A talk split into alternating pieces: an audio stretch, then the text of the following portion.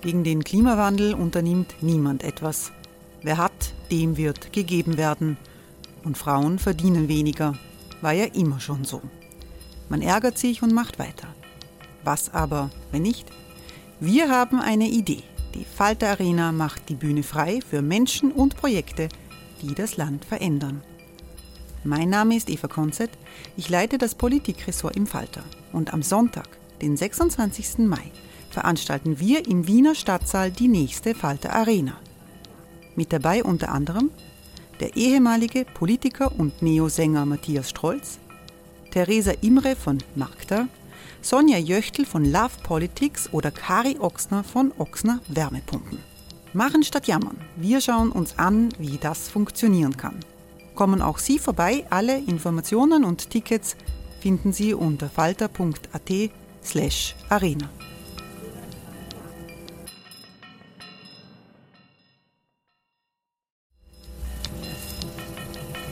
slash arena. Falter-Podcasts werden durch Werbung unterstützt.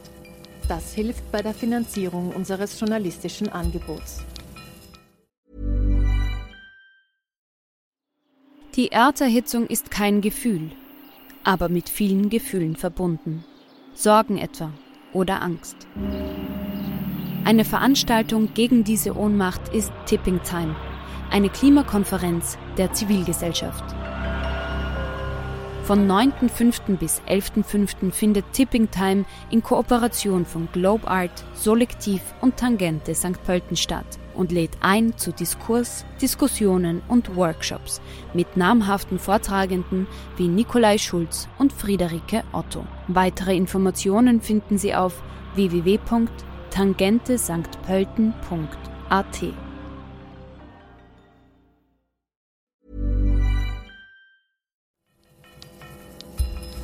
Falter Radio, der Podcast mit Raimund Löw. Sehr herzlich willkommen, meine Damen und Herren, im Falter Radio. Das Auf und Ab der Pandemie wirbelt unsere Gesellschaften durcheinander. Kaum ist der zweite Lockdown vorbei, zeichnet sich die Perspektive einer dritten Notmaßnahme ab. Im Frühjahr 2021 oder sogar früher könnte es einen dritten Lockdown geben. Impfungen sind in mehreren Staaten angelaufen, aber viele Menschen zögern. Und bis ein relevanter Teil der Bevölkerung geimpft werden kann, wird es noch dauern. Die Pandemie stellt viele Mechanismen des gesellschaftlichen Zusammenlebens in Frage. Die Diskussion um ein bedingungsloses Grundeinkommen nimmt Fahrt auf. Das Café Brandstätter ist ein Online-Diskussionsforum des Brandstätter Verlages in Wien. Warum der zweite Lockdown in Österreich im Herbst so viel weniger akzeptiert wurde als der erste, was wir bei einem dritten Lockdown beachten müssen und wie Pro und Contra zu einem bedingungslosen Grundeinkommen lauten, hat Falter-Redakteurin Barbara Todt mit ihren klugen Gästen im Café Brandstätter diskutiert als noch die letzten strengen Ausgangsbeschränkungen in Kraft waren. Mit am Tisch vom linken Think Tank Momentum die Politikwissenschaftlerin Barbara Blaha, von der wirtschaftsliberalen Denkfabrik Agenda Austria der Ökonom Franz Schellhorn sowie die Politologin Barbara Breinsack, die im Brandstätter Verlag diesen Herbst ein Buch mit dem Titel Vom Wert des Menschen, warum wir ein bedingungsloses Grundeinkommen brauchen, veröffentlicht hat. Barbara Todt begann die Debatte mit einer aktuellen Frage. Mich würde interessieren, ähm, was sagt denn die Forschung? Wie geht es quasi den Menschen jetzt in Österreich kurz vor dem oder mitten im zweiten Lockdown? Also was sind die Erfahrungen, die Sie aus dem Frühling mitgenommen haben? Sie haben das ja sehr genau erforscht. Ähm, gibt es diese Müdigkeit, diese Corona-Müdigkeit, von der wir jetzt so oft gehört haben? Also die kurze Antwort wäre ja. Ähm, ich möchte ganz kurz sagen, auf welche Daten ich mich hier beziehe. Also einerseits ist es das Corona-Panel-Projekt. Ähm, das wir an der Universität Wien durchführen, ähm, das ähm, von meinem Kollegen Bernhard Kittel geleitet wird und an dem ich und viele andere Kolleginnen und Kollegen beteiligt sind. Und das Corona-Panel-Projekt ist ein, eine repräsentative Umfrage, also eine Panel-Umfrage. Das bedeutet, dass immer dieselben Menschen befragt werden in regelmäßigen Abständen. Und das läuft jetzt seit Ende März, also seit dem, seit dem ersten Lockdown. Das zweite Projekt ist ein Projekt, das ich ähm, gemeinsam mit Katharina Kieslich leite. Das ist ein qualitatives Projekt. Also die beiden ergänzen einander. Das qualitative Projekt ähm, untersucht mit tiefen Interviews, wo man auch wirklich erörtern kann mit den Menschen, warum sie bestimmte Dinge tun, was ihre ähm, Motivationen sind, welche, welche Ängste und, und, und Hoffnungen sie haben. Ähm, und da haben wir Menschen in diesen tiefen Interviews in Österreich und in, in äh, acht anderen europäischen Ländern befragt. Einmal im März, äh, im April, Entschuldigung, einmal im April und einmal im Oktober. Das heißt, ähm, die Ergebnisse, die wir äh, jetzt auswerten, einerseits vom Corona-Panel-Projekt und andererseits äh, von der anderen Studie, haben jetzt die allerletzten, ähm, also die allerletzten Ereignisse noch nicht mit berücksichtigt von den letzten ein, zwei Wochen.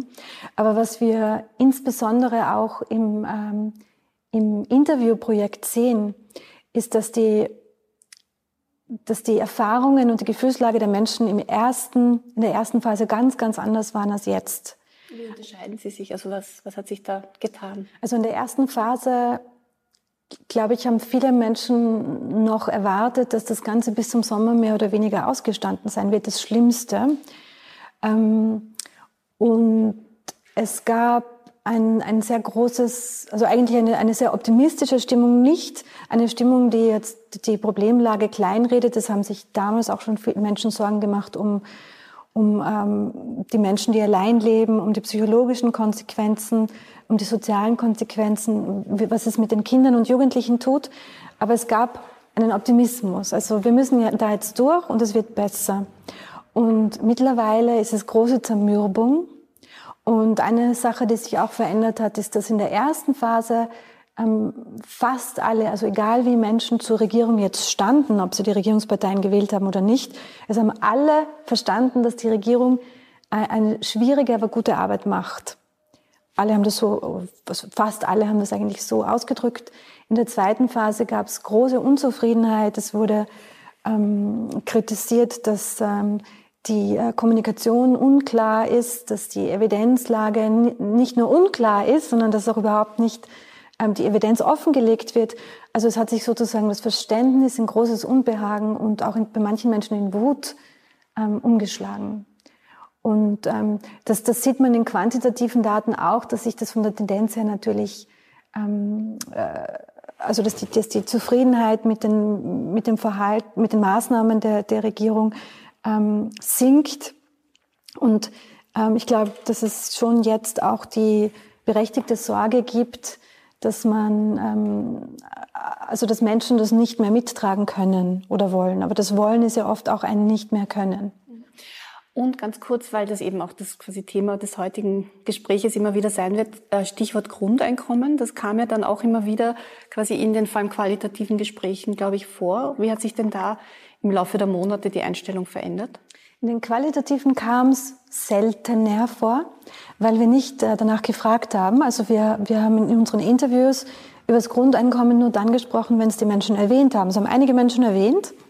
Aber wir haben da relativ gute Daten aus der quantitativen Studie, aus dem Corona-Panel-Projekt. Also dort haben wir im April und dann wieder Ende August die Menschen befragt, und zwar dieselben. Ähm, und da haben wir beobachtet, dass die Zustimmung ähm, um ungefähr sieben Prozentpunkte gestiegen ist und, und natürlich auch um, die, die Ablehnung um sieben Prozent ungefähr gesunken ist. Und wenn wir uns ansehen, wer die Menschen sind, die ihre Meinung verändert haben, dann sind das durchwegs Leute, die von sich selbst sagen, dass sie mit ihrer finanziellen Situation im Haushalt gut zurechtkommen. Ähm, also es sind nicht Menschen, die jetzt unmittelbar von Geldzahlungen profitieren würden. Ähm, ob das eine Tendenz ist, die, die, die sich verstetigt, ob sich sozusagen um einen größeren Meinungsumschwung in der Bevölkerung handelt oder ob das auch ähm, etwas ist, was nur in der Krise jetzt so ist, das, das können wir noch nicht sagen, aber wir beobachten es und wir werden dann auch wieder ähm, zu Jahresende wieder diese Befragung durchführen. Herr Schellhorn, Wirtschaftsliberales Institut, so habe ich Sie quasi eingeführt. Deswegen frage ich Sie quasi aus, aus, der, aus, der, aus dem Bereich, den Sie quasi überblicken oder wo Sie wahrscheinlich auch Ihre Netzwerke haben. Also Stichwort Unternehmer, Selbstständige, Industrie.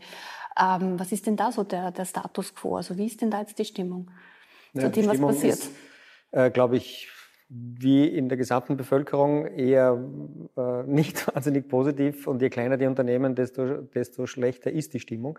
Also gerade den Handel erwischt es jetzt natürlich in einer ungünstigen Zeit, äh, aber alle Klein- und Mittelbetriebe haben große Probleme. Ähm, Industrien ist es gemischt, da gibt es ja einige Industrien, äh, wo es hohe Nachfrage gibt, äh, aber alle leiden ein bisschen unter dem ähm, unter der Grundstimmung. Österreich ist ja seit dem heutigen Tag äh, Corona-Weltmeister. Also es gibt auf die Einwohnerzahl umgelegt keinen, kein anderes Land mit so hohen Infektionsraten. Und das ist schon jetzt, sage ich mal, ein typisch österreichischer Weg. Wir haben sehr gut angefangen, dann haben wir uns wahnsinnig sicher gefühlt, dann haben wir alles laufen gelassen und jetzt stehen wir halt dort, wo wir stehen. Wir kennen das alle aus anderen Bereichen. Äh, das scheint uns irgendwo in der DNA zu liegen. Und äh, wenn man mal schon so gut unterwegs war, ist natürlich äh, das Momentum ein nicht so günstiges, um das jetzt aufzugreifen. Das heißt, es wäre umgekehrt natürlich leichter. Nicht? Wir wären vorher schlechter gewesen und hätten uns jetzt da sukzessive nach vorn verbessert. Und ich glaube, die Ernüchterung ist auch relativ groß, ähm, was Sie zuerst angesprochen haben mit, mit der Kommunikation, dass man hier nicht mehr in einem Strang zieht. Das betrifft nicht nur die Regierungsparteien, das ist auch Bund und Länder, egal jetzt auch welcher Couleur die Regierungen angehören. Also man hat nicht mehr den, den Eindruck des nationalen Kraftakts, wie es im ersten Lockdown auch war. Und man hat schon gesehen, dass äh, man im Sommer mal richtig durchgeschnauft hat und auch das, was Sie gesagt haben, nicht, man, jetzt haben wir es überstanden. Und die Regierung hat aber gleichzeitig immer gewarnt vor dem heißen Herbst, vor dem heißen Winter oder vor dem kalten Winter, vor dem strengen Winter, vor dem anstrengenden Winter. Und jetzt stehen wir dort und jetzt kommen wir plötzlich drauf, dass es doch nicht vorbei war. Jetzt gehen wir in den Lockdown, wir werden die Schulen zusperren und wir haben äh, ein Bildungswesen, das keinen Plan hat, wie das jetzt weitergeht. Wir haben ein Bildungswesen, das im Sommer nichts gemacht hat, äh, also wo man sich nicht vorbereitet hat auf eine gewisse Digitalisierung. Wir, wir haben mittlerweile keine, äh, keinen Überblick mehr über die genauen Zahlen, weil wir beim Zählen der Zahlen schon Probleme haben. Wir haben ein, ein äh, Meldesystem für die ganzen Testinstitute, für die Labors, das mit 7000 beschränkt ist. Also da hätte man auch im Sommer mal drauf kommen können, dass man da vielleicht ein bisschen mehr Kapazität braucht. Und so zieht sich das über den gesamten Staatsapparat mittlerweile äh, fort. Und das ist ein bisschen die Ernüchterung, dass wir einfach nichts gelernt haben aus diesem ersten Lockdown. Ähm, und jetzt gibt es aber gleichzeitig die positive Nachricht von äh, der Impfstoffseite, dass es einen vielversprechenden Impfstoff gibt. Also in vielen anderen Ländern ist es jetzt so, dass man die Zahlen nach unten gekriegt hat, dass man einen Impfstoff in Aussicht hat und dass es dort schon eine andere Stimmung ist. Und wir haben jetzt zwar einen Impfstoff in Aussicht, wir können alle nur hoffen, dass der, dass der wirkt, weil äh, in den dritten Lockdown können wir so nicht mehr hineingehen. Die Wirtschaft hat ja dann doch immer wieder Hilfspakete bekommen, Entschädigungen in unterschiedlichen Phasen für unterschiedliche Lobbygruppen.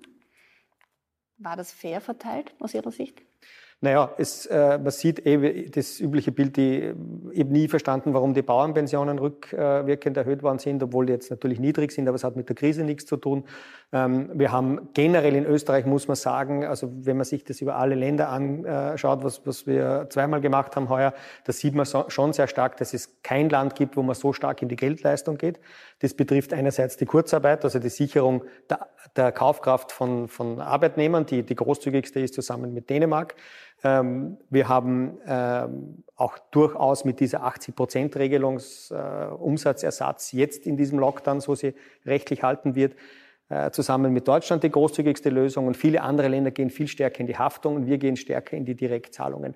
Und ob das fair verteilt ist, äh, ganz fair wird man es wahrscheinlich nie verteilt finden, aber es gibt natürlich einige äh, Nuancen, über die man sicher diskutieren kann. Aber Faktum ist, dass Österreich sehr viel Geld gibt andere Länder geben viel mehr Haftungen für Kredite, was aus meiner Sicht fast der bessere Weg wäre.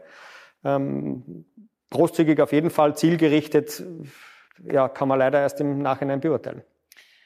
Jetzt schließe ich quasi die Status Quo-Runde ab und frage Frau Blaha, ähm, Stichwort, äh, die Menschen sind, ähm, also es gibt diese, diese Fatigue, wird das genannt, also diese Ermüdungserscheinungen, die Menschen sind erschöpft, auch von Seiten quasi der Wirtschaft, äh, irgendwie alle hängen ein bisschen durch. Ähm, Stichwort, Sorge um den Job, ähm, jetzt nochmal quasi die Kinder zu Hause unterrichten, was wahrscheinlich der Fall sein wird, ähm, quasi noch einmal sich zusammenzureißen für zwei bis drei Wochen. Geht das überhaupt noch? Können sich das quasi ähm, die arbeitenden Menschen noch, ähm, kann man denen das noch einmal zumuten? Wir haben ein bisschen das Problem, dass die arbeitenden Menschen sich das nicht wirklich aussuchen können. Also es ist ja kein Opt-in-Verfahren, das da jetzt in Kraft gesetzt wird, sondern es gibt den harten Lockdown, den die Regierung ähm, verkündet hat. Das heißt, was wir hier sehen, ist, dass wir aus dem ersten Lockdown kommend wissen, dass es extrem ungleich verteilt war, die Belastung. Wir wissen, dass wir Menschen haben, die in systemrelevanten Berufen arbeiten. Das sind die Gesundheitsberufe. Das ist aber auch alles, was im Einzelhandel stattfindet. Stichwort Supermarktkassiererin. Das ist auch alles, was wir sehen rund um ähm, Aufrechterhaltung der öffentlichen Ordnung. Also Polizistinnen und Polizisten oder ähm, jeder einzelne BIM-Fahrer, der draußen war, jeder Busfahrer, der draußen war. Das heißt, die nehmen ein viel höheres Gesundheitsrisiko in Kauf, das nochmal deutlich höher ist als jenes im Frühjahr. Herr Czelandt hat schon angesprochen, wir sind mittlerweile Corona-Weltmeister, was die Infektionszahlen betrifft. Das heißt, die riskieren tagtäglich da draußen schon noch ihre Gesundheit. Gleichzeitig haben die natürlich auch die Schwierigkeit, dass sie auch Kinder haben die im äh, Fall der Fälle natürlich trotzdem in die Betreuungseinrichtungen müssen. Das heißt, hier wird doppelt was riskiert. Was mich ähm, ein bisschen stört an dieser ganzen Debatte, ist ein bisschen die Schwierigkeit, dass wir aus dem ersten Lockdown da so überhaupt nichts gelernt haben. Also wir wussten ja, wie das läuft. Wir konnten uns vor einem halben Jahr ansehen, wie ungleich die Belastungen verteilt waren. Wir sitzen eben nicht alle im selben Boot. Ganz viele müssen in den Maschinenraum, ein paar wenige sitzen auf dem Sonnendeck. Und dass das im zweiten Lockdown in keinster Weise irgendwie adressiert wird, halte ich tatsächlich für ein Problem. Und da kommt dann natürlich auch dazu, dass ähm, meine Wahrnehmung ist, dass ganz viele das Gefühl haben, dieses Motto der Regierung, koste es, was es wolle, stimmt eher für die Unternehmensseite, stimmt weniger für die Seite der arbeitenden Menschen. Was meine ich damit? Wir haben es jetzt in acht Monaten nicht zusammengebracht, die Arbeitslose nach oben zu setzen. Wir haben es in acht Monaten nicht zusammengebracht, die Mindestsicherung nach oben zu setzen. Also das hat ja einerseits für den einzelnen Betroffenen massive Auswirkungen. Man sitzt nur noch mit der Hälfte des letzten Einkommens zu Hause. Andererseits ist es auch volkswirtschaftlich schade, denn jeder Euro, der unten ankommt, geht ja sofort wieder in den Konsum. Das sind jene Menschen, die dann eben äh, Dinge für ihre Kinder kaufen, die ihre Miete zahlen können, die ihre Stromrechnungen zahlen können. Das heißt, es fließt direkt wieder auch zurück in die Wirtschaft. Dass wir hier diese Dinge verschlafen haben, halte ich für ein Problem. Und was mich auch ganz persönlich als Mutter von drei Kindern am allermeisten aufregt, dass wir unser Bildungssystem seit Mai, also nicht einmal irgendwie anders aufgestellt haben. Wissend, dass ein schwieriger Herbst kommt. Wissend, dass wir uns mit dem ersten harten Lockdown ein bisschen Zeit erkauft haben, hier auch klar zu sagen, sehen, dass der Herbst kommt, da müssen wir uns anders hinstellen. Da müssen wir ähm, Dinge einführen wie kleinere Gruppen. Wir müssen die, die Lehrerinnen und Lehrer sicher ausstatten. Ähm, wir müssen schauen, dass das Distance Learning hinhaut. Stichwort technische Ausrüstungen. Alles, was uns eingefallen ist im Sommer, ich erinnere mich an den 17. August, wo Bildungsminister Fassmann eine Pressekonferenz gegeben hat die wesentliche Ableitung aus dem ersten Lockdown war, naja, dann machen wir halt jetzt die Fenster auf. Das ist einfach zu wenig. Ich würde gerne in einer zweiten kurzen Runde, weil ja hier auch quasi drei Persönlichkeiten sitzen, die ähm, über das nachdenken, wie man es besser machen könnte. Das ist ja quasi der Inbegriff eines Thinktanks oder gute Vorschläge zu machen oder auch quasi als ähm, die Third Mission einer Professorin ähm, auch quasi in die Gesellschaft hineinzuwirken. Ähm, also wie könnten wir es besser machen? Eine kurze Runde. Was, was wäre denn jetzt aus Ihrer Sicht besser gewesen oder die richtige Maßnahme gewesen? Also was hätte die Politik für diesen zweiten Lockdown anders machen können, wenn ich mit Ihnen anfangen darf, Frau Professor Freiensack? Also ich stimme der Frau Blaha in, in eigentlich allen Punkten zu und möchte das jetzt nur noch mal unterstreichen und, und, und auch in Ihnen in vielen Punkten, Herr Schellhorn. Ähm, ich möchte da noch hinzufügen, etwas, was, ähm, was wir in unseren Daten jetzt gesehen haben, wozu es ähm, noch sehr wenige Debatten gibt. Natürlich, viele Menschen sprechen über das Impfen, aber wir sehen in unseren Daten, dass, ähm, dass die Menschen sich selbst eigentlich nicht impfen lassen wollen. Also es gibt sehr, sehr große ich spreche jetzt von der, von der Corona-Impfung, also nicht von der Grippeimpfung und zum Teil sind ja diese Debatten ineinander verschränkt. Aber selbst Menschen, die, die generell sehr positiv eingestellt sind gegenüber dem Impfen, die sagen, ja, okay, wenn es einen Impfstoff für, für, den, für äh, Covid gibt, ähm, ich möchte mich mal nicht impfen lassen, ich würde einfach mal abwarten und schauen, äh, äh, was passiert und wie sich weiter auswirkt. Manche Menschen, die sich sehr wohl gegen andere Dinge impfen lassen, möchten sich überhaupt nicht dieser Covid-Impfung unterziehen. Also ich glaube, ohne dass wir jetzt das Ganze, ähm, also das muss sicher noch systematischer untersucht werden, das sind jetzt erste Ergebnisse, aber ich glaube, die Annahme, die jetzt scheinbar äh, oder anscheinend äh, von der Politik ge ge gemacht wird, dass wenn es den Impfstoff gibt, sich alle drum reißen werden, ich bezweifle das. Ja, also ich glaube, das ist zumindest eine Annahme, die man noch genauer untersuchen muss. Ich glaube nicht, dass ähm, dass äh, das Vorhandensein eines Impfstoffes ähm, das Problem von heute auf morgen löst. Und ich halte es für politisch sehr problematisch, ähm, mit dieser Annahme, also diese Annahme zu mobilisieren und, und das zu suggerieren sozusagen. Das ist, glaube ich, wieder, also damit ist das die nächste Krieg, psychologische und Verhaltenskrise vorprogrammiert, weil jetzt gibt's wieder diesen Endpunkt. Alle warten jetzt auf die Impfung. Es gibt ja sogar Politiker, die das mit einem Datum versehen.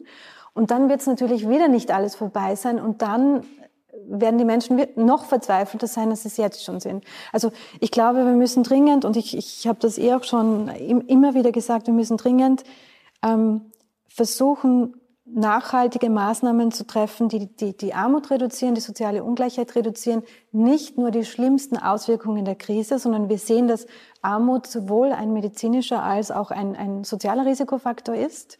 Also wir werden in die nächste Krise ähm, noch schlechter gehen, wenn wir das jetzt nicht äh, beginnen, ähm, nachhaltig zu reduzieren. Ähm, gleichzeitig gibt es dann, also das sind sozusagen die großen Stellschrauben.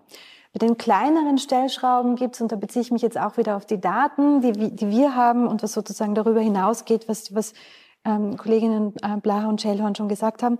Ähm, wir sehen in unseren Interviewdaten, dass Menschen die Bü Bürojobs haben, die jetzt nicht unbedingt ähm, in der höheren ähm, Management-Ebene sind, die trauen sich zum Beispiel auch, wenn sie im Homeoffice sind, in den Arbeitszeiten nicht rausgehen. Weil wenn der Chef sozusagen anruft und man ist gerade mit dem Hund draußen, dann, dann ist es problematisch. Die arbeiten, bis es dunkel ist. Das heißt, ich mache mir Sorgen um, um, um die, die physische und psychische Gesundheit von Menschen, die jetzt in der dunklen Jahreszeit während der Arbeitszeiten zu Hause festsitzen. Was, was macht man mit den Alleinlebenden? Also wie können wir diese Menschen unterstützen? Es gibt eine Reihe von Dingen, ähm, die man hier tun kann.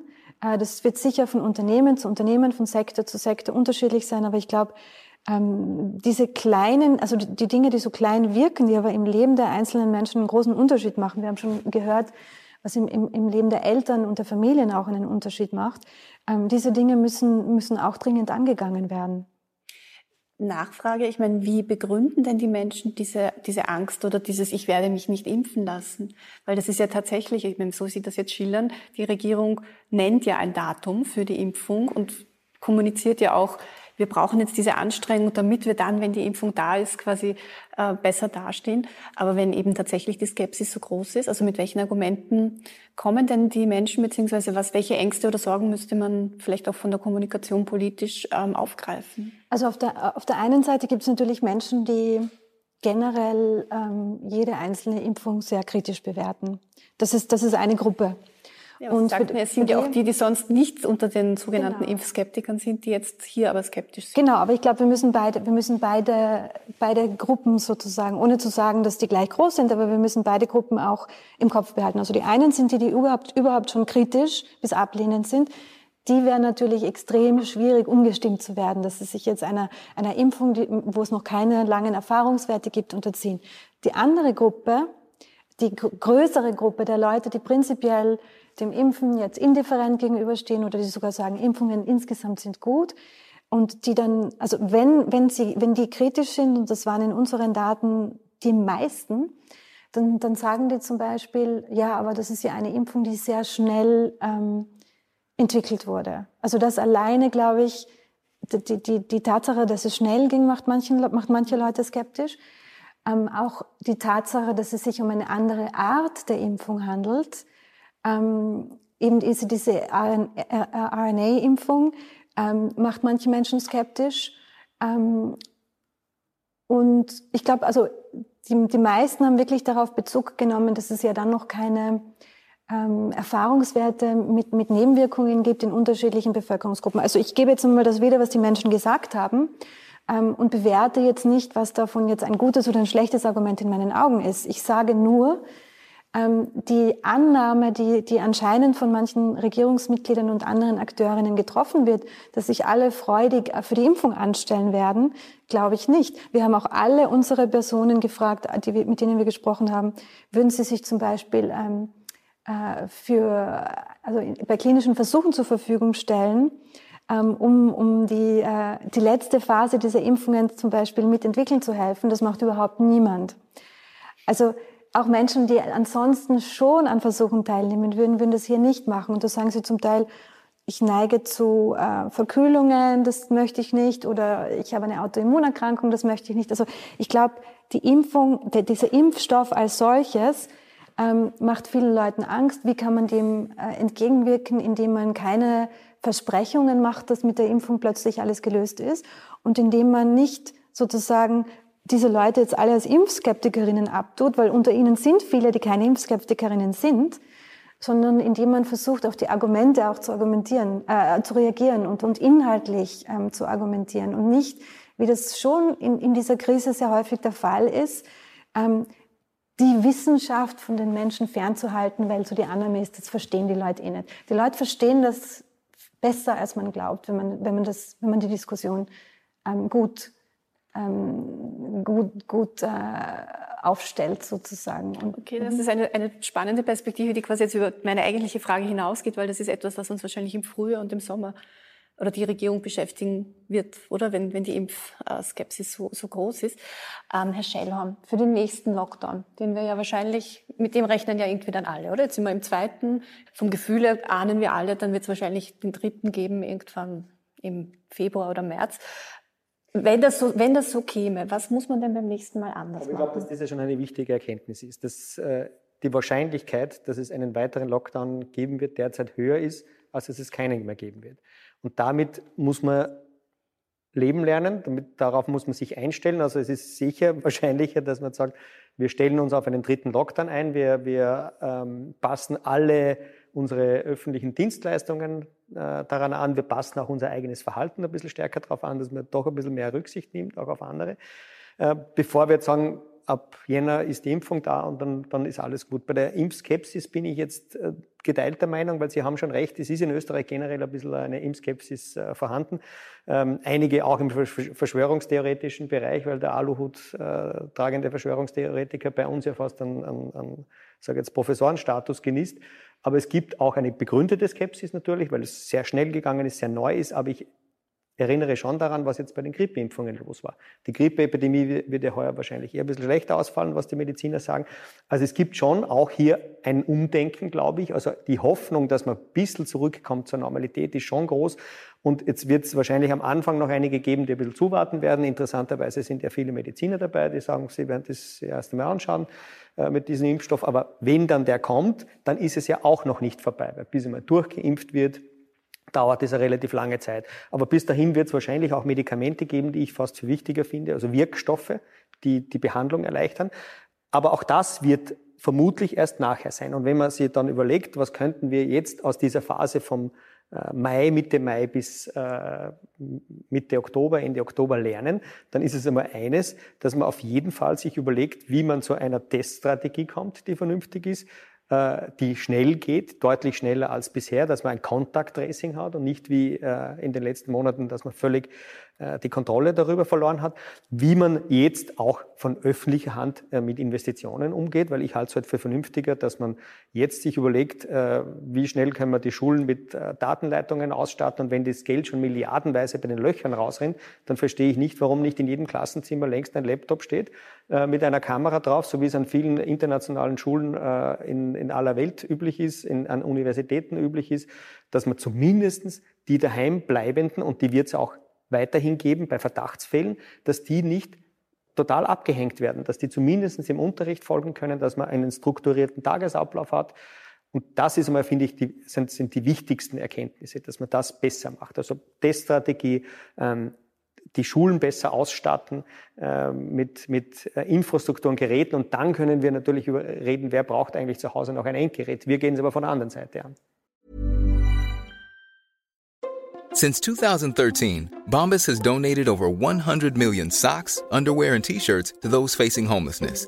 If we counted those on air, this ad would last over 1,157 days. But if we counted the time it takes to make a donation possible, it would take just a few clicks. Because every time you make a purchase, Bombas donates an item to someone who needs it.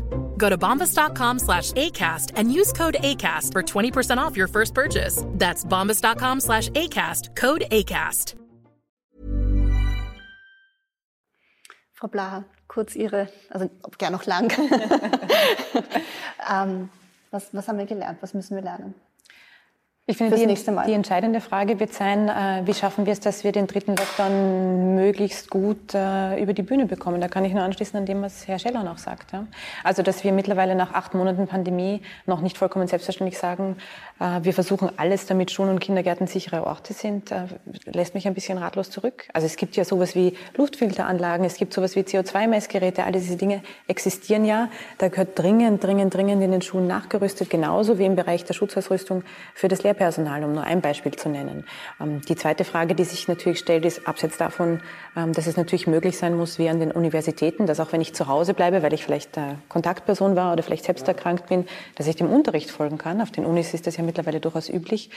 Natürlich auch die Frage, wie schaffen wir es, dass wir vielleicht in kleinere Lerngruppen gehen. Auch hier wäre die nächste Zeit, die nächsten Wochen und Monate in Vorbereitung auf den Lockdown 3 entsprechend organisatorisch umzudenken in den Schulen. Da muss ich mir auch die Frage stellen, welche zusätzlichen Räumlichkeiten kann ich da vielleicht heranziehen? Insbesondere, wenn wir sagen, große Veranstaltungen werden auch im Frühjahr sind wir mal ganz realistisch, nicht stattfinden. Da steht viel leer, gerade im Kunst- und Kulturbereich, dass man durchaus zum Teil auch mitnutzen könnte. Um nur ein paar Dinge zu nennen. Was mich völlig verständnislos zurücklässt, ist, dass wir in diesem Land über 400.000 Arbeitslose haben und gleichzeitig haben wir nicht genug Contact Tracer. Ich meine, wie kann denn das sein? Da würde ich als äh, öffentliche Hand sofort sagen, alle Bundesländer stellen mehr als großzügig Contact Tracer an, damit wir nicht mehr in die Lage rutschen, dass wir mittlerweile fast 80 Prozent der Infektionen nicht mehr nachverfolgen können. Also hier ist es wirklich außer Kontrolle geraten. Und um eben den dritten Lockdown möglichst kurz halten zu können, um eben möglichst gut durch die nächste Zeit, durch die nächsten Monate kommen zu können, müssen wir die Kontrolle über die Nachverfolgung der äh, Infektionen zurückkriegen. Das sind die kurzfristigen Maßnahmen kurzfristig für mich auch notwendig, Einkommen stabilisieren. Das heißt, das Arbeitslosengeld muss rauf, die Mindestsicherung muss rauf, um noch zwei weitere äh, Beispiele zu nennen. Und dann geht es natürlich um die Frage mittelfristige Maßnahmen. Wir wissen, dass uns Lockdown 1, Lockdown 2 und der noch kommende Lockdown 3 wirtschaftlich natürlich total zurückwerfen. Momentane Schätzungen gehen von 10 Prozent äh, Einbruch der Wirtschaftsleistung aus. Kommt ein dritter Lockdown, müssen wir die schon wieder in den Mist werfen, die Prognosen und neue erstellen, die noch schlechter sind. Das heißt, hier haben wir einen Wirtschaftseinbruch, der wird uns die nächsten Jahre begleiten. Ähm, das wird nicht von heute auf morgen ähm, gelöst sein, selbst wenn die Impfung kommt, selbst wenn Medikamente kommen, die die Behandlung ähm, verbessern. Das bedeutet für mich, was heißt das aus öffentlicher Perspektive, auch um hier sicherzustellen, dass wir möglichst rasch wieder auch die Wirtschaft in Gang kriegen. Welche Maßnahmen kann ich hier setzen? Das wäre ein Schwerpunkt für mich öffentliche Beschäftigung und Jobgarantie. Das legt mir jetzt quasi sehr schön auf. Meine dritte Fragerunde. Jetzt kommen wir zum, zum eigentlichen, zum ursprünglichen Thema, nämlich ähm, quasi soziale, ich sage jetzt mal Sozialutopien, ähm, ganz progressive Ideen. Das war ja so ein bisschen die Hoffnung ähm, Glück im Unglück bei dieser Corona-Krise, dass wir vielleicht anfangen, darüber nachzudenken, was können wir denn grundsätzlich in unserer Gesellschaft anders organisieren, was, ähm, welche Stärken und Schwächen haben sich gezeigt, äh, was, ähm, ja, welche großen Ideen, Grand Design-Ideen knüpfen daran an. Stichwort bedingungsloses Grundeinkommen. Das ist ja etwas, was Sie in Ihrem Buch, obwohl Sie selber am Anfang skeptisch waren, ähm, jetzt sehr vehement fordern. Wie sehen Sie denn die Chancen, quasi nach dem, was wir jetzt auch gehört haben, dass das etwas, dass das zu einem politischen Thema wird. Also dass sich quasi nicht nur NGOs, einzelne Personen, so wie Sie, ähm, dieses äh, quasi dafür kämpfen, sondern dass das auch von der Politik ähm, zum, zum Thema gemacht wird. Vor allem, wenn wir uns anschauen, wer alle in Österreich nicht gerade heraus ein Grundeinkommen unterstützt. Beispielsweise die SPÖ, die Arbeiterkammer, die Gewerkschaften. Also eine an sich wichtige Front für so sozialpolitische Themen ist da ja durchaus skeptisch. Bitte. Also meine Hauptforderung, um das mal so auszudrücken, war ja, dass wir jetzt, jetzt gerade darüber diskutieren. Ich bin, ich war nie jemand, die glaubt, dass wir ein Grundeinkommen um jeden Preis haben sollen und ich bin es nach wie vor nicht. Ich glaube, es ist ganz, ganz wichtig allerdings, dass wir jetzt fernab der ideologischen Scheuklappen ähm, über diese Frage nachdenken und so den Ballast, den wir damit assoziieren, egal, also je nachdem, wo man, aus welcher Tradition, aus welcher Denktradition man kommt, dass man diesen Ballast abwirft. Ähm, da finde ich, in dem Zusammenhang finde ich es auch sehr, sehr nützlich, dass man über, dass wir dir jetzt im Moment auch wieder über Jobgarantien nachdenkt.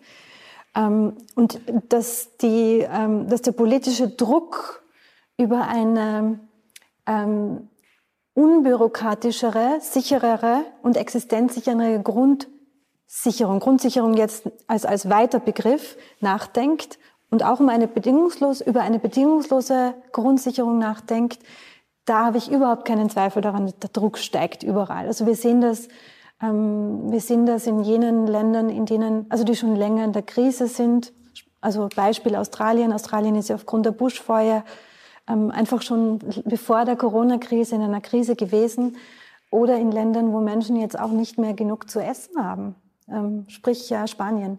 Also der Druck steigt. Es gibt, es gibt in Österreich, wie ich äh, erwähnt hatte, auch äh, in der Öffentlichkeit jetzt mehr Interesse daran. Das heißt, ähm, diese, diese Forderung, diese, uns dieses Themas anzunehmen, die, die ist ja eigentlich schon fast erfüllt. Ich möchte noch ganz kurz sagen, warum ich ähm, eine universelle Jobgarantie nicht für eine gute Lösung halte. Also ich glaube, Jobgarantien in bestimmten, also als Politikinstrument, das auf bestimmte Bevölkerungsgruppen abzielt, glaube ich, ist ein ganz, ganz tolles Instrument. Ich glaube, als universelle Jobgarantie, also als, als Anspruch jedes Menschen, wäre es nahezu uneinführbar, weil dann müsste man wirklich für jeden Menschen, egal wo der Mensch lebt, was er kann, was er tun will, müsste man einen Job finden. Ähm, und das Zweite ist, dass, dass die Menschen, die dann nach wie vor trotz einer Jobgarantie keiner Erwerbsarbeit nachgehen, dass die dann wirklich stigmatisiert werden. Weil es ist ja auch heute für Menschen also viele Menschen, die keine Erwerbsarbeit haben, die sind ähm, entweder zu krank dafür oder aus, aus anderen Gründen, weil sie keinen Job finden können. Ähm, Wenn es eine Jobgarantie gäbe, dann hätten wir eine ganz krasse und ich glaube entsolidarisierende Zweiteilung ähm, in die Menschen, die jetzt, oder sogar eine Dreiteilung, die die sozusagen ähm, gut genug sind, am, am, am ersten Arbeitsmarkt einen Job zu finden, dann die, denen man halt helfen muss und denen man einen Job schafft und dann die, die ganz draußen sind, weil sie trotz der Garantie keine Erwerbsarbeit nachgehen. Also als universelles Instrument, glaube ich, obwohl es gute Intentionen hat, wäre es fatal. Ähm, ich glaube, dass ein, ähm, ein, ein bedingungsloses Grundeinkommen, das als Ausdruck dessen, dass Subsistenz, also genug zum Leben zu haben, ein Menschenrecht sein soll oder ein Menschenrecht ist, wie das manche Menschen argumentieren, dass das auch solidarisierend wirken würde. Also ein, dass es einer Frag größeren Fragmentierung unserer Gesellschaft entgegenwirken würde. Herr Scheller, wenig überraschend ähm, sind Sie da sehr skeptisch. Das, also wenn es ums bedingungslose Grundeinkommen geht, das Argument, das dann immer kommt, ist, ähm, das ist ja nicht finanzierbar. Ähm, das können wir eh kurz auch natürlich durchdiskutieren. Aber abseits dessen, was ist denn so, quasi, was wäre denn so das zweite schlagende Argument, warum Sie finden, dass das nichts, ja, ähm, also bei uns nicht eine, eine Utopie ist, bleiben wird wahrscheinlich. Es, es, ist tatsächlich so, bei uns war die Diskussion äh, vor allem noch im Zusammenhang mit der Digitalisierung eine, eine ganz interessante. Also die, die, der Mehrheit, die Mehrheit äh, meiner Kollegen war dafür, bis wir es durchgerechnet haben. Dann war man nicht mehr dafür weil es einfach aus unserer Sicht tatsächlich nicht finanzierbar ist. Aber ich persönlich habe einen zutiefst ideologischen Vorbehalt. Ich, ich oute mich, ich habe hier meine Scheuklappen auf. Äh, meiner Weltanschauung zufolge sollte es so sein, dass jemand, der leistungsfähig ist, äh, in das Sozialsystem einzahlt, um jenen Menschen zu helfen, die das nicht mehr können. Also die zu krank sind, die lange keine Jobs mehr finden, die sich nicht mehr umschulen können und so weiter und so fort. Und da finde ich, dass das Konzept des österreichischen Sozialstaats ein wesentlich besseres ist als das bedingungslose Grundeinkommen, weil ich nicht verstehe, wie jemand, der leistungsfähig ist, voll im Job steht, vielleicht noch kündigungsgeschützt ist, noch dazu ein Grundeinkommen äh, bekommen soll. Das, das sehe ich einfach nicht. Das widerstrebt mir. Ich persönlich würde mir nie äh, anmaßen, jemanden anderen für meine Alimentierung äh, heranzuziehen. Das, das würde mir unangenehm sein, ich würde das nicht wollen. Ähm, und solange ich leistungsfähig bin und zahlen kann, ich bin immer noch der Meinung, dass mein Preis ein sehr hoher ist, wie von vielen in dem Land, aber da bin ich gerne bereit, den auch zu leisten. Und würde eher das österreichische Sozialsystem diskutieren und sagen, wo muss man nachschärfen, wo muss man verbessern, ähm, weil die andere Geschichte vom, vom Grundeinkommen aus meiner Sicht, von der Konzeption her, äh, eben diesen Fehler hat, dass jeder das bekommt und das sehe ich eben nicht, dass es jeder bekommen soll, sondern man soll sich wirklich überlegen, und das wird bei der Digitalisierung das größere Thema sein, wir werden auch in dieser Krise noch lange äh, kiefeln. Das glaube ich schon auch. Also die Finanzkrise hat fünf Jahre gedauert, bis wir da mehr oder weniger durchgekommen sind und das wird diesmal länger dauern. Und da wird es viele Opfer geben und da muss man sich dann da werden wir unterschiedliche Meinungen haben, aber da kann man gern äh, sozialstaatlich diskutieren, was man tun soll. Aber bei der Digitalisierung war es eher der Gedanke, dass man sagt, es wird auch mit der Digitalisierung mehr Jobs geben als vorher. Es werden nur nicht jene Menschen, die die alten Jobs verlieren, vor allem im Mittelbau, diejenigen sein, die die neuen Jobs haben werden. Also da wird es auch Verlierer geben. Und in dem Zusammenhang hätte ich es natürlich für interessant gefunden, dass man hier sagt, da wirst du wahrscheinlich als äh, Solidargemeinschaft auch dir ein Modell einfallen lassen, aber nur für die und nicht für alle. Das ist jetzt interessanterweise die Position, die Sie gebracht haben. Das sind ja einige Argumente, die man auch bei, der, bei den Gewerkschaften und bei den Arbeiterkammern hört. Also die liegen ja nicht immer falsch. Frage an, an Sie, Frau Blacher. Ich meine, wie, wie, wie sehen Sie das jetzt? Also wenn Sie den, den beiden zuhören, was, wo würden Sie sich da positionieren? Na, auf die eine Sache, die man, glaube ich, in dem Kontext äh, ein bisschen trotzdem im, im, Kopf haben sollte, ist, es wäre ein grundlegender Systemwechsel. Würden wir in Richtung bedingungsloses Grundeinkommen wechseln. Also es würde das sozialstaatliche Prinzip, wie wir es kennen und wir es auch seit über 100 Jahren gemeinsam gebaut haben, ein Stück weit auf den Kopf stellen. Das Sympathische an dem Konzept finde ich durchaus, dass wir sagen, wir knüpfen den Wert eines Menschen nicht mehr an die Frage, wie leistungsfähig er ist oder was er auch wirklich beitragen kann, sondern sagen, du bist da, das reicht, wir gehen davon aus, dass du produktiv tätig sein wirst, sei das im familiären Bereich, sei das äh, am Arbeitsmarkt, sei das sonst wo, und du bekommst dafür eine gewisse Summe an Geld. Mehr interessiert uns da hier auch gar nicht. Das ändert was in der, würde ich mal sagen, Betrachtung eines Menschen. Gleichzeitig ähm, schaue ich auf die Welt, wie sie ist und nehme wahr, dass wir in der tiefsten Wirtschaftskrise, die wir in dieser Republik erlebt haben seit dem Zweiten Weltkrieg, es nicht einmal zusammenbringen, dass wir jene sozialstaatlichen Sicherungssysteme, die wir ja haben, so weit hochfahren, dass wir die Leute auffangen. Das heißt, hier wäre meine Skepsis ein Stück weit auch ähm, also ein bisschen äh, die Umsetzbarkeit ein Stück weit. Ich gebe ähm, einen ähm, Gedanken hierzu vielleicht noch.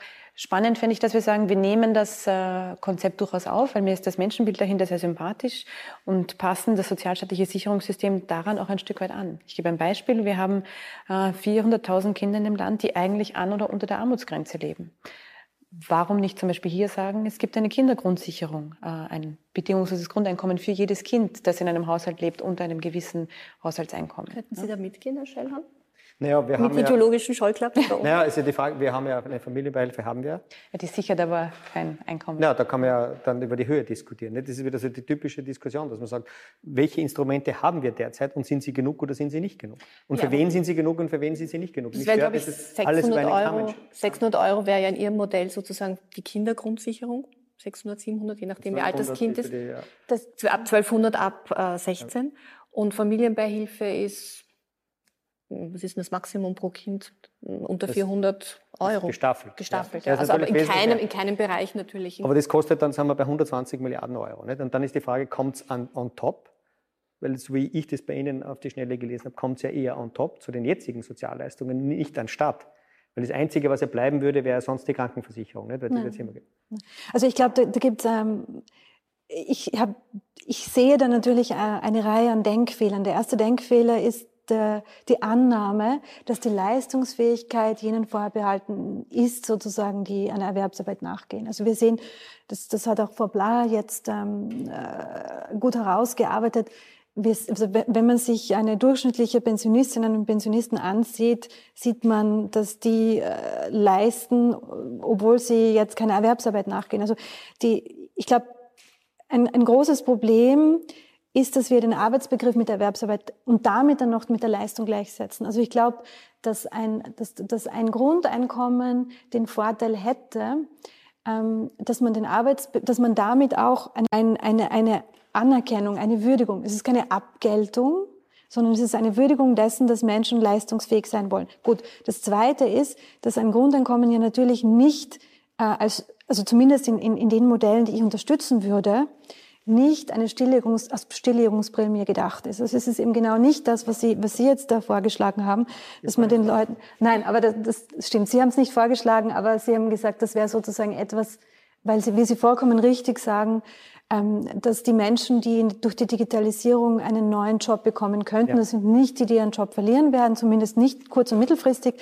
Ähm, da gibt es Modelle, ähm, die sagen, dass das Grundeinkommen genau dafür da wäre, diese Menschen aufzufangen. Ja, das sind jetzt nicht die Modelle, die ich zum Beispiel unterstütze, weil das wäre wirklich eine Stilllegungsprämie.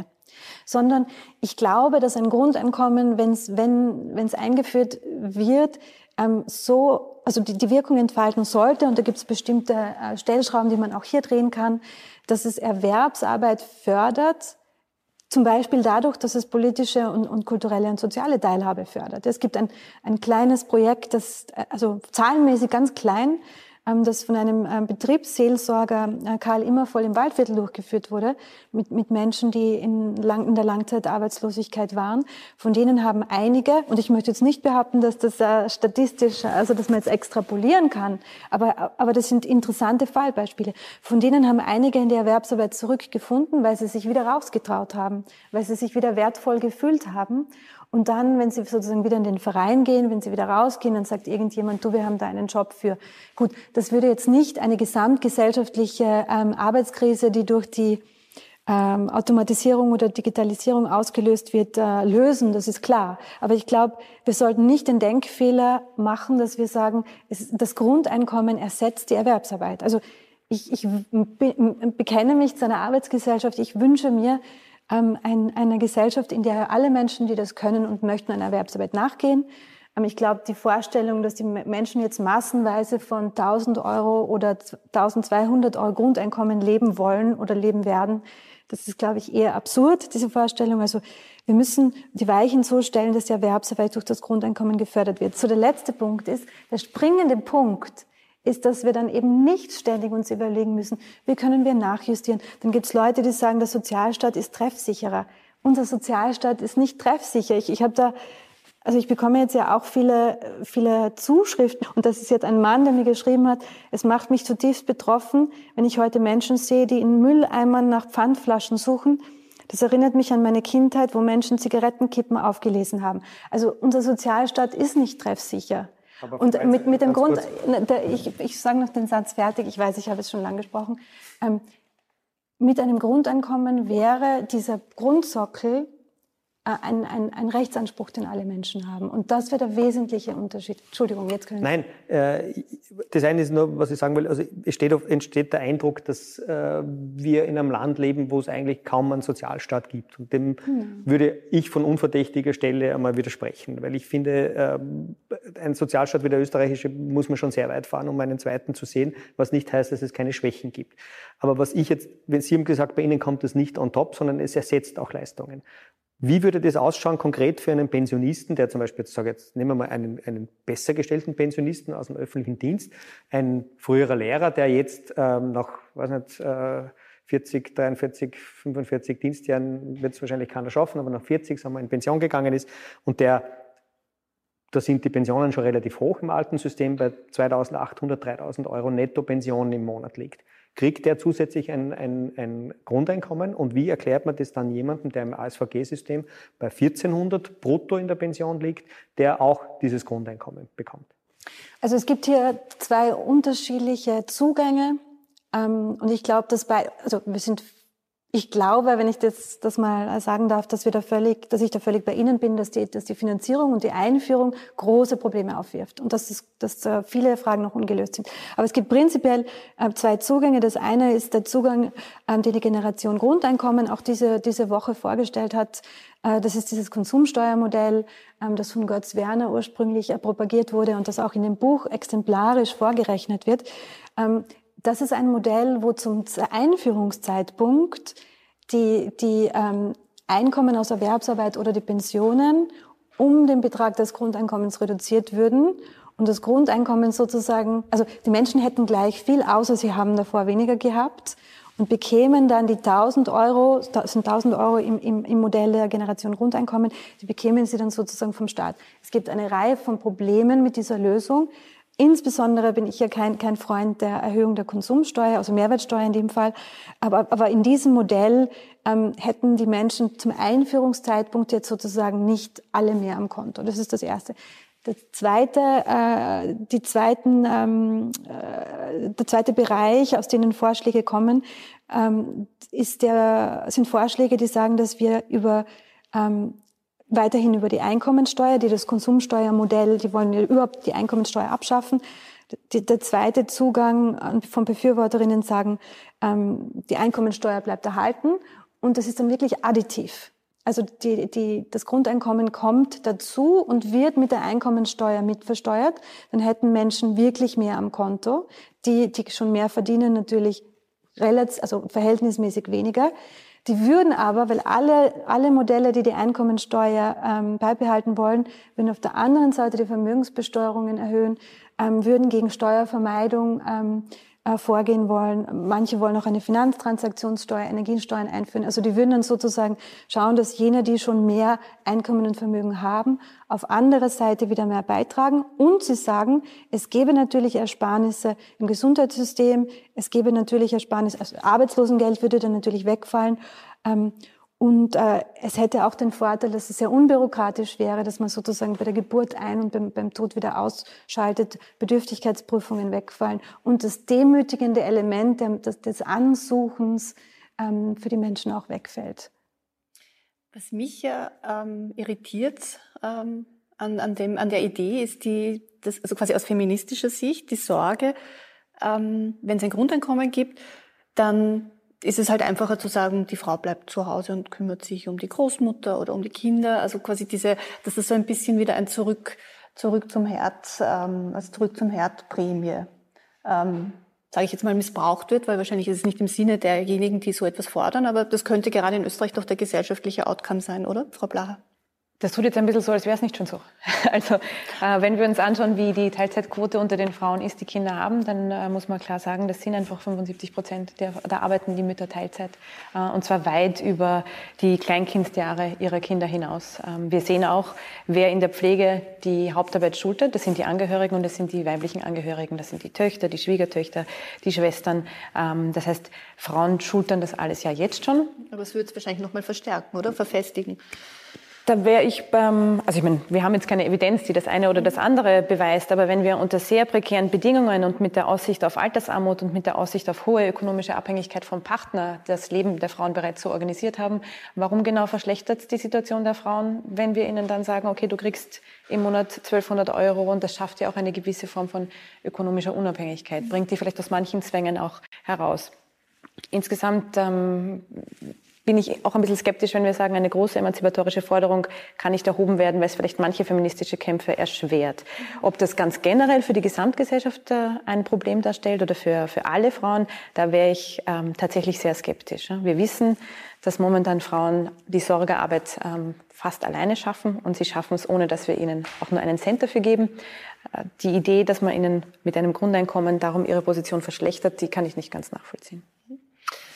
Herr Schellern, wollen Sie noch replizieren auf das, was die Frau Breinsack gesagt hat? Oder hat sie Sie jetzt glaub, überzeugt? Nein, äh, es hat, es hat, Sie haben jetzt gar nichts gesagt. Also ich gedacht, ich stelle inzwischen eine Frage an die Frau Blaser. Ich kann Ihnen äh, ganz einfach sagen, warum ich jetzt nichts mehr gesagt habe, weil ich glaube, dass das wahrscheinlich eines der Grundprobleme ist, dass es viel zu komplex ist. Also die die Modelle widersprechen sich teilweise. Es gibt ja zig Modelle mittlerweile. Ähm, und dass sich eigentlich keiner mehr auskennt, was kriegt jetzt eigentlich wer und wer soll eigentlich grundsätzlich versorgt werden. Und da würde ich schon sagen, dass es wahrscheinlich einen Grund gibt, warum es noch kein Land eingeführt hat, nämlich flächendeckend. Das hat immer kleine Feldversuche gegeben, die sind dann wieder eingestellt worden, ähm, weil äh, die Leistbarkeit nicht da ist, wenn man es sehr großzügig und einfach macht. Also wo man sagt, jeder kriegt's und ich erneuere meinen Kritikpunkt. Ich verstehe nicht, warum es alle kriegen sollen. Und dass man eher auf das bewährte System vertraut, das man hat und darüber diskutiert, wo man Verbesserungen machen kann. Ob das jetzt zum Beispiel bei den, bei den Familienbeihilfen der Fall ist oder wenn man sich schon über die ähm, äh, Karenz unterhält. Und das ist in Österreich natürlich ähm, ganz anders als jetzt in skandinavischen Ländern. Aber da kann man sich ja mal überlegen, vielleicht macht man ein anderes äh, Karenzzeitmodell, dass man sagt, äh, es gibt nur mehr zwei Jahre, ein Jahr für jeden Partner und nicht übertragbar. Äh, also wenn am Anfang ist meistens die Mutter diejenige, die zu Hause ist aus nachvollziehbaren Gründen, dann, oder man kann sagen ein halbes Jahr, ein halbes Jahr, das kann man dann alles diskutieren. Aber nicht, dass man dann sagt, 90 Prozent macht sowieso die, die Frau und dann sind es meistens zweieinhalb Jahre und dann kommt man zurück in die Teilzeit und dann wundert man sich über ein Gender Pay Gap.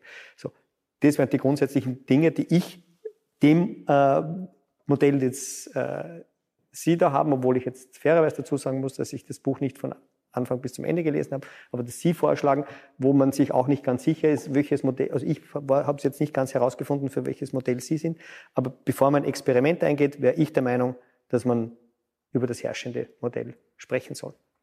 Das ist eingeführt, das ist breit akzeptiert, vor allem in Österreich. Ähm, und da gibt es natürlich immer wieder Adaptionsbedarf und Veränderungsbedarf. Ich glaube, ich kann zusammenfassen, ähm, dass wir uns zumindest einig sind, dass nicht nur aufgrund der Corona-Krise, sondern auch aufgrund der kommenden Digitalisierung äh, vieles neu diskutiert werden muss. Ähm, ob es in die Richtung eines Grundeinkommens geht oder quasi in eine Reform der bestehenden Sozialsysteme. Es ist vieles am Tisch und vieles gehört neu verhandelt.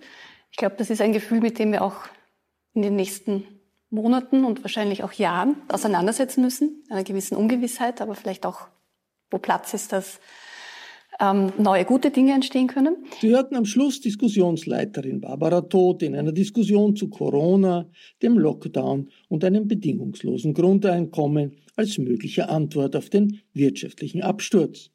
Die Runde im Café Brandstätter fand am 18.11. in den Räumlichkeiten des Café Ritter in Wien statt.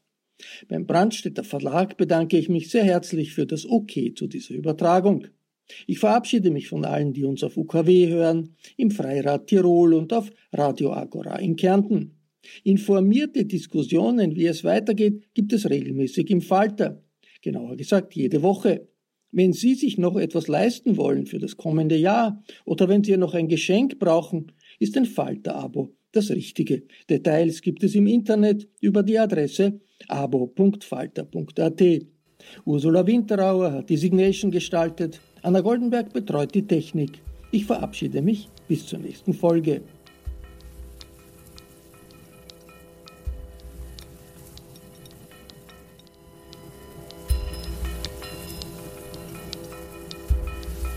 Sie hörten das Falterradio, den Podcast mit Raimund Löw.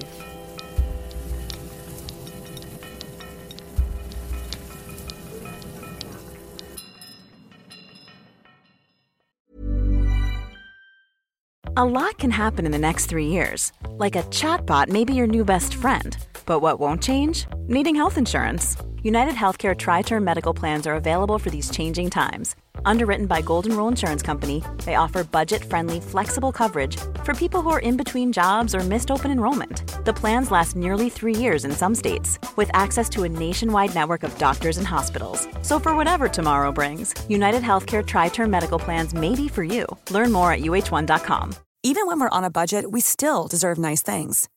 Quince is a place to scoop up stunning high end goods for 50 to 80% less than similar brands. They have buttery soft cashmere sweaters starting at $50, luxurious Italian leather bags, and so much more. Plus, Quince only works with factories that use safe, ethical, and responsible manufacturing. Get the high-end goods you'll love without the high price tag with Quince. Go to quince.com/style for free shipping and 365-day returns.